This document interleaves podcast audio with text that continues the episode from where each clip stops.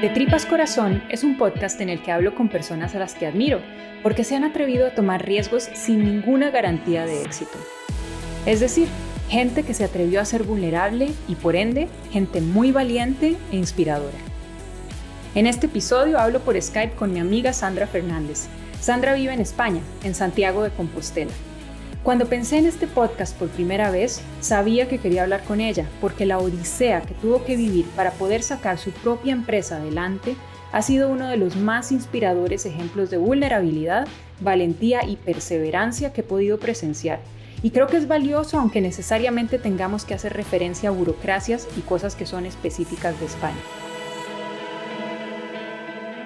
Y entonces, amiga, ¿por qué estás tan ocupada? Cuéntame un poco qué hace Sandra. Pues mira, básicamente eh, la mayor parte de mi tiempo lo dedico a, mi trabajo. Tengo una empresa de visitas guiadas en Santiago, compagino lo que es mm, la gestión de alguna manera de la empresa con eh, el hecho de hacer las visitas guiadas. La empresa empecé en 2015. Es que pasa el tiempo muy rápido, ¿eh? Pues entonces tú lo que tienes es una empresa en Santiago de Compostela, en Galicia, España, que da visitas guiadas a, pues, a turistas tanto nacionales como extranjeros. Pero además es un tema muy interesante porque es un free tour. ¿Qué es un free tour?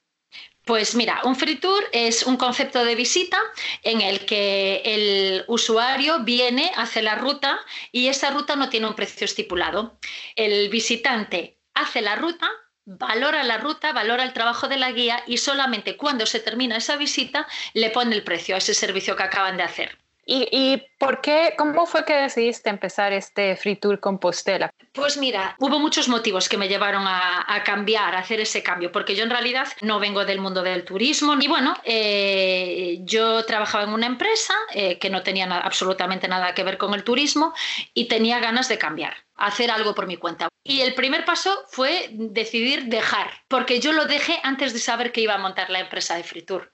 La decisión más dura para mí no fue tanto la de voy a montar la empresa, fue la de, bueno, yo ya no quiero esto, quiero otra cosa. Y de hecho yo me acuerdo, eh, es que me acuerdo perfectamente una ocasión que tuve una conversación contigo, yo te contaba un poco, ¿no? Pues que no estaba muy contenta, que me encontraba mal y que tú me decías, pues si tú estás mal, tú tienes que cambiar. Y es que yo creo que cualquier persona se puede identificar con el miedo y la ansiedad que daría el decir, ok, no estoy bien aquí, pero de ahí más vale malo conocido que bueno por conocer, ¿verdad? Y entonces como que uno se va quedando, se va quedando, porque aunque no estés contento, es lo que conoces y es, digamos, tu área de, confort, aunque no sea un confort muy confortable, ¿verdad? lo que dices tú lo entiendo perfectamente y de hecho seguramente nos ponemos a pensar y conocemos a mucha gente que está, eh, pues eso, en esa zona de confort, aunque no sea muy confortable, pero que acepta y que dice, pues mira, yo al final pensándolo, lo pongo en una balanza, ¿no? Y digo, ah, pues eh, estoy mejor, mm, poco cómodo, pero seguro, que intentar mejorarlo y, vivir con la incertidumbre de qué va a ser de ¿no? Ese miedo, incluso a veces se podría sentir un poco aún más opresivo, porque España recién viene recuperándose de una crisis económica súper, súper fuerte. Entonces, yo siento que había un discurso y una actitud muy de, una vez que tengas un trabajo, no lo dejes ir por nada del planeta, porque hay como un, trauma colectivo de, esa crisis que se, que se está viviendo, ¿verdad? Entonces tú realmente estás tomando una decisión en una economía deprimida. Bueno, yo estoy totalmente de acuerdo contigo que sí que hay tal vez una idea de tú tienes un trabajo, tienes un trabajo fijo en el que las condiciones van a ser mejores y peores, pero eres afortunado porque tienes un trabajo. Eso es cómodo y es fácil dejarse y meterse ahí y decir, vale, pues yo lo acepto. Eh, pero en mi caso tengo que decir que también influye mucho el hecho de que tú a veces tomas una decisión y, si tú tienes una hipoteca o tienes hijos o tienes eh, un préstamo, te limita mucho más. ¿Cómo fue ese miedo de, renunciar si ni siquiera tienes agarrado otra rama? ¿Brincaste al vacío? ¿Cómo, cómo fue eso? Pues fue duro, porque yo eh, me encuentro que dejo el trabajo y digo, bueno, ¿y ahora qué voy a hacer? Cuando dejé el trabajo yo no lo sabía, yo no sabía si me iba a poner a hacer un currículum y a mandar el currículum a empresas que pudieran estar relacionadas a lo que yo había estado haciendo, que era un perfil más comercial, comercial administrativo, o eh, hago algo por mi cuenta. Yo me lanzaba, mm, hice una, una, pequeña inversión económica, pero si salía mal, en realidad al final tampoco era una pérdida demasiado grande. Entonces al final eh, te arriesgas, pero controladamente. Y haces un riesgo calculado. Mm. Pero luego empiezan los baldazos de agua fría, ¿verdad? No fue como que tú dijiste, ay, qué lindo, pues ya invertí este dinerito, ya me hice un logo, me hice un sitio web, ay, qué bonito, ya tengo una empresa y entonces somos todos felices y aquí terminó la historia. Cuéntame un poquito, porque empezaron a caer baldazos de agua fría que realmente para mí es el meollo del asunto y por lo cual quiero hablar contigo, porque yo no sé cómo hiciste tú para mantenerte ahí. O sea, yo por mucho menos que eso, yo habría vuelto a aplicar a trabajos que me dieran un cheque estable y ya. Bueno, primero empiezo con la empresa, ¿qué pasa? Empiezo con un modelo de negocio que aunque no era para nada un modelo nuevo, porque llevaba, yo te estoy hablando del año 2015 y el modelo de hacer rutas en concepto free tour nace en el 2001 y lo hay y está implantado en muchísimas ciudades de Europa y de fuera de Europa, Santiago era el lugar. ¿Qué pasa? Efectivamente, Santiago ciudad muy turística, pero Santiago ciudad anclada en un modelo de visitas eh, guiadas, no sé si llamarlas anticuadas, porque tampoco me gusta la palabra anticuadas, pero sí eh, visitas eh, de toda la vida. Siempre los mismos guías, explicando de la misma manera y dando un mismo servicio. Llego yo y digo, bueno, pues yo a partir de ahora voy a hacer unas visitas guiadas en las que yo no le voy a poner el precio, en las que el cliente va a valorar si le ha gustado o no le ha gustado el tour y al final le va a poner el precio.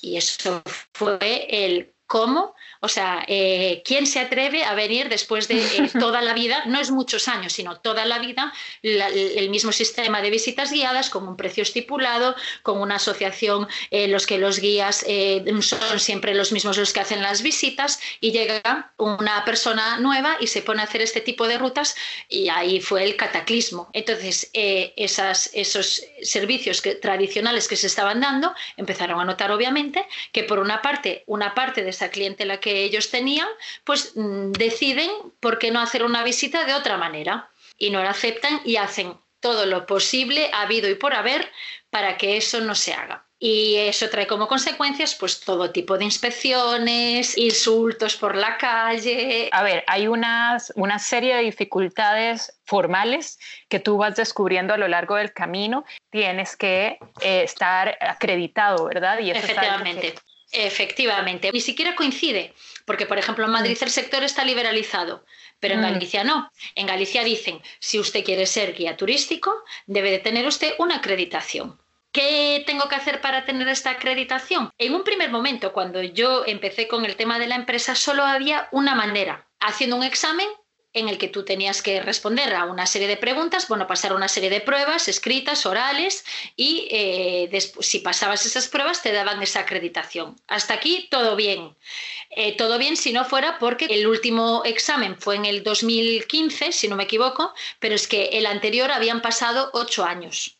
¿Cómo es posible que te pongan requisitos y te hagan imposible cubrir el requisito? En el momento en el que la ley dice, tú tienes que ser guía oficial, si tú lo cumples, no debería de haber más problemas a partir de ahí. De acuerdo. Pero es que ahí no se acaban los problemas, porque en realidad a ellos lo que no les gusta es el modelo de negocio. Es el mm. hecho de que tú decidas hacer una empresa en la que el cliente le pone el precio a tu servicio. Pero entonces, Sandra, tú te, topas ese primer obstáculo paralelo a esto, la gente que sí está trabajando con su acreditación, porque la ha tenido desde el principio de los tiempos, está mandándote inspecciones, está haciéndote sentir pues un poco acosada en la calle cuando tú estás de cara a tus clientes. Y aparte, hay otra persona que también está poniendo su negocio y que tampoco le gusta que tú estés ahí, que, es esta otra persona que también está ofreciendo el mismo tipo de servicio. Entonces, tuvo un momento muy, muy, muy hostil en el cual casi que tú llegabas a encontrarte con tus clientes y estabas nerviosa de en qué momento alguien te iba a salir al paso a gritarte cosas, a hostigar a tus, a tus propios clientes eh, y fue un, un, tema muy, muy difícil psicológicamente para ti. Sí, sí, totalmente. O sea, yo me despertaba por la mañana y no me quería levantar de la cama, decía, es que no mm. quiero, no quiero. No sé qué es lo que me voy a encontrar. Bueno, al final dices, eh, hay que continuar, o sea, no puedes dejar tampoco que... A ver, la primera, lo primero que se te viene a la cabeza, lo que decías tú, es, mira, eh, ¿qué necesidad Exacto. tengo yo de estar aguantando esto? En mi caso, eh, yo tenía mucha suerte de que en casa me apoyaban mucho.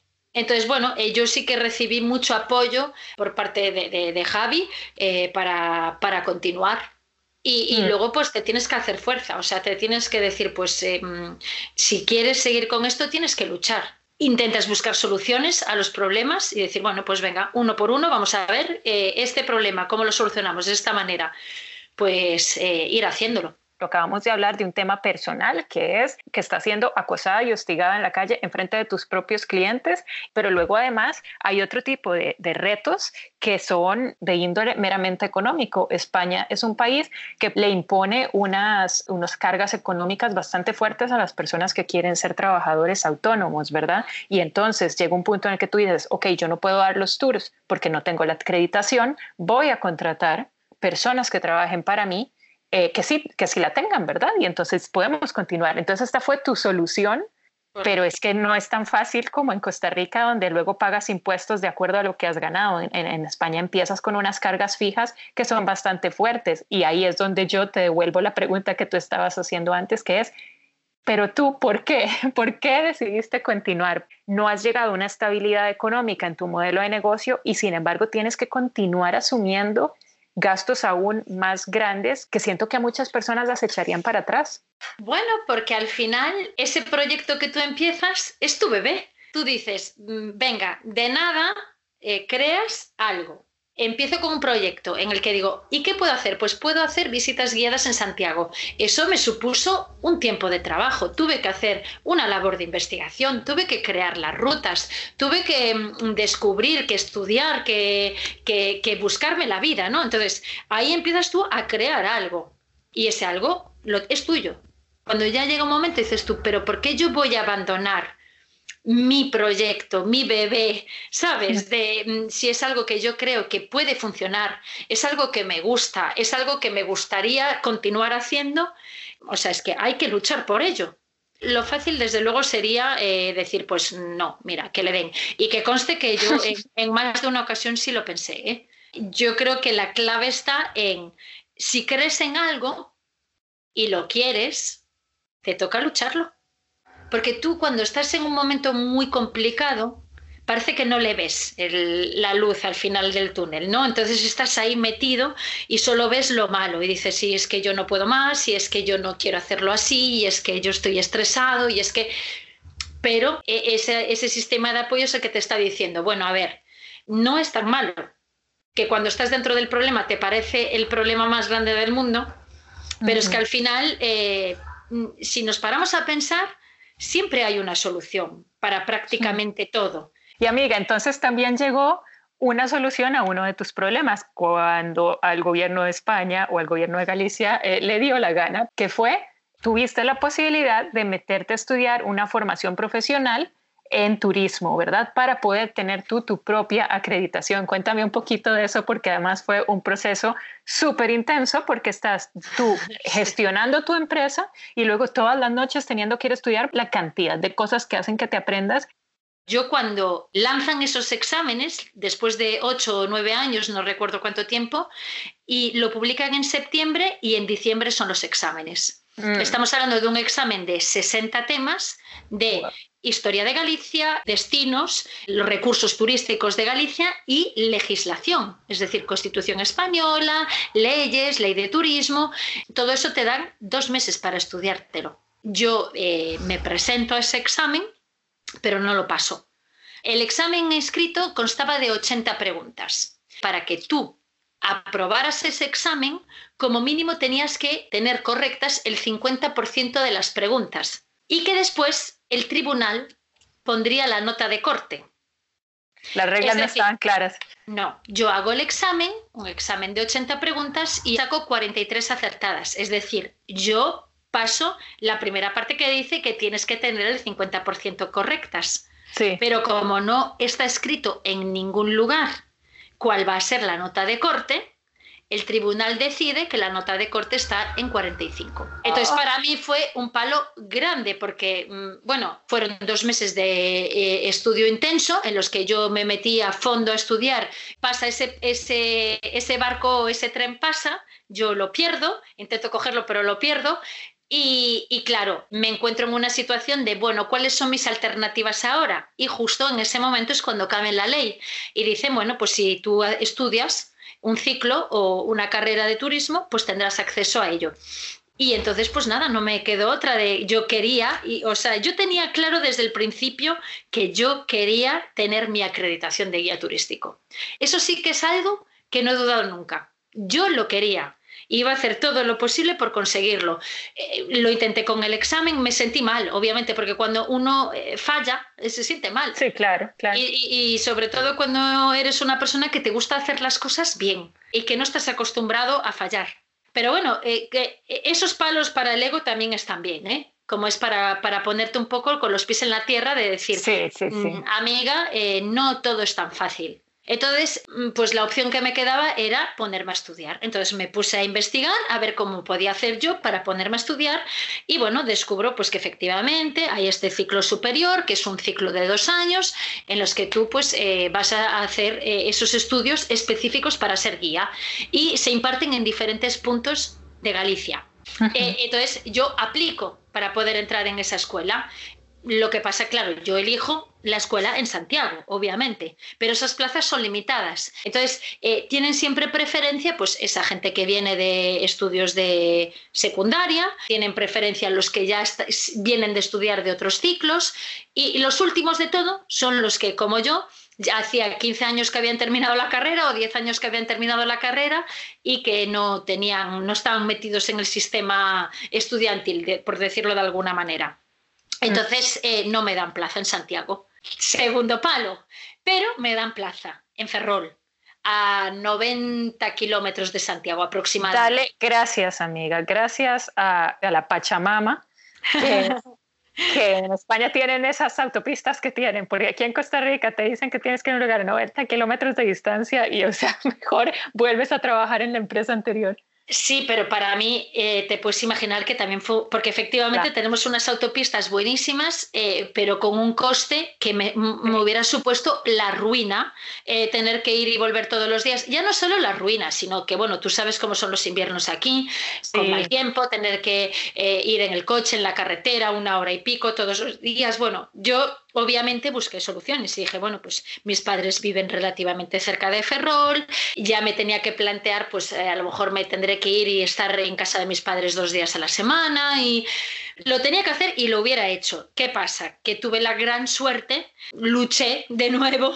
para ver si podía conseguir la plaza en Santiago. Yo ya tenía la plaza en Ferrol, pero eh, bueno, pues eh, fui al Instituto de Santiago, miré las opciones, hablé con el director, se hizo todo lo posible y quedaba una plaza libre y eh, pude entrar en Santiago. O sea que al final, dentro de lo malo, pude hacer esos dos años en Santiago, que menos mal, porque efectivamente fue duro.